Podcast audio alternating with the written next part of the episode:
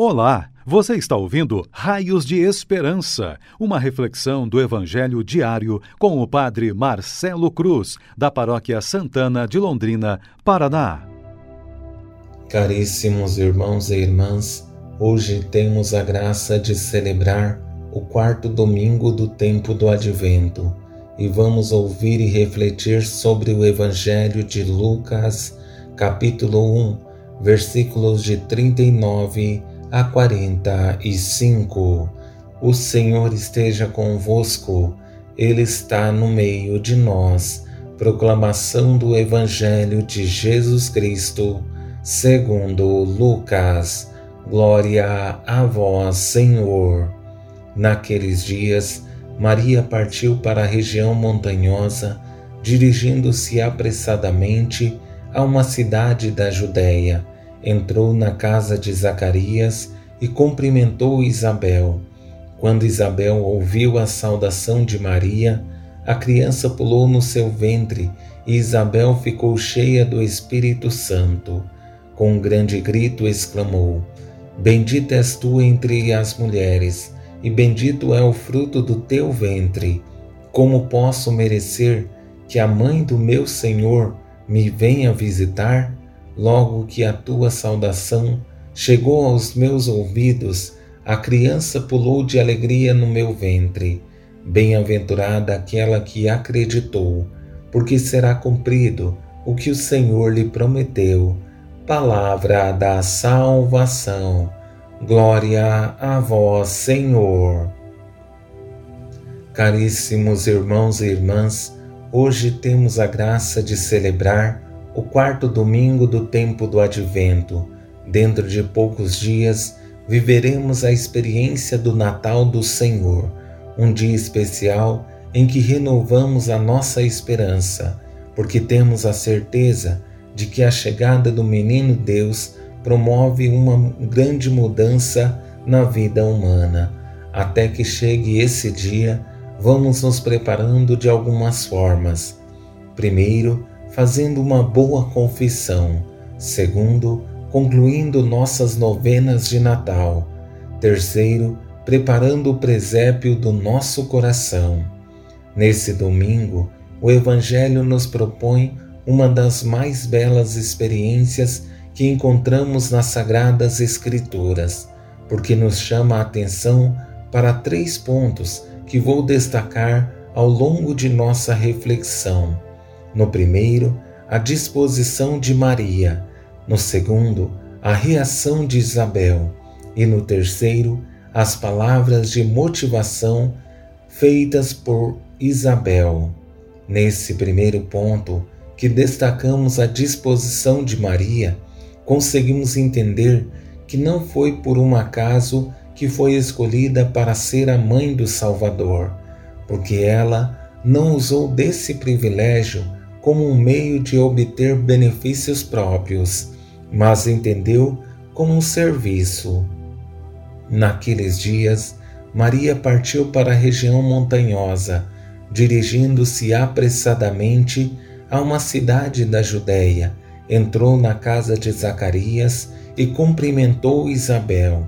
O que nos chama a atenção é que essa experiência aconteceu logo após o anúncio de que ela seria a mãe do Salvador, mas isso não fez de Maria uma pessoa acomodada, mas entendeu que poderia servir melhor.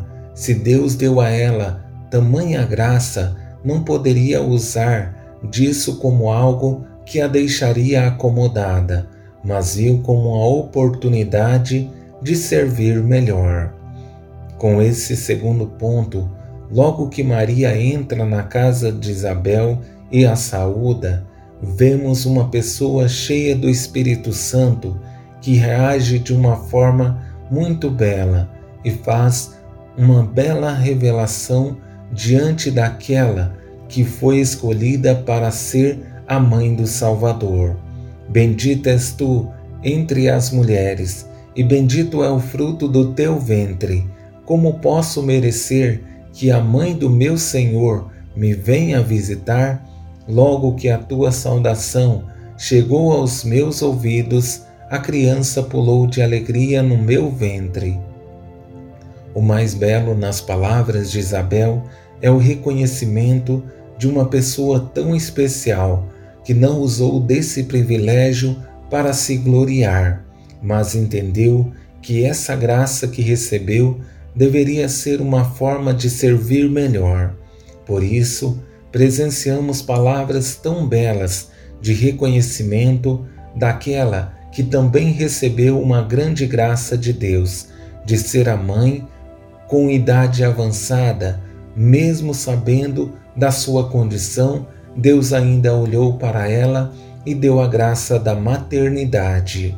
Por fim, com essas palavras de motivação pronunciadas por Isabel, fica evidente que ao assumir o projeto de Deus, Maria foi recebendo muitas confirmações de tudo o que iria acontecer com ela, e que esse sim que deu para Deus possibilitou também o grande sim que Deus deu para toda a humanidade. Bem-aventurada aquela que acreditou, porque será cumprido o que o Senhor lhe prometeu. Penso que essas palavras de Isabel nos ajudam a perceber que em momento algum Deus vai fazer uma promessa que não possa cumprir, mas tudo o que promete certamente se tornará uma realidade para nossas vidas. Da mesma forma que Deus prometeu a Maria e foi cumprindo tudo, é preciso que tenhamos a certeza de que tudo que nos prometeu se tornará uma realidade em nossas vidas. Minha grande esperança é que por meio desse Evangelho tenhamos a coragem de dar passos consistentes em nossa caminhada de fé percebendo que Deus sempre está atento às nossas necessidades. Isso não quer dizer que seremos isentos dos desafios da vida, mas que eles precisam se tornar motivação para continuar firmes no caminho com Deus. Louvado seja nosso Senhor Jesus Cristo, para sempre seja louvado. O Senhor esteja convosco ele está no meio de nós. Abençoe-vos, Deus Todo-Poderoso, Pai, Filho e Espírito Santo. Amém. Você ouviu o Raios de Esperança, uma reflexão do Evangelho diário com o Padre Marcelo Cruz, da Paróquia Santana de Londrina, Paraná. Se esta mensagem lhe fez bem hoje, compartilhe com seus amigos.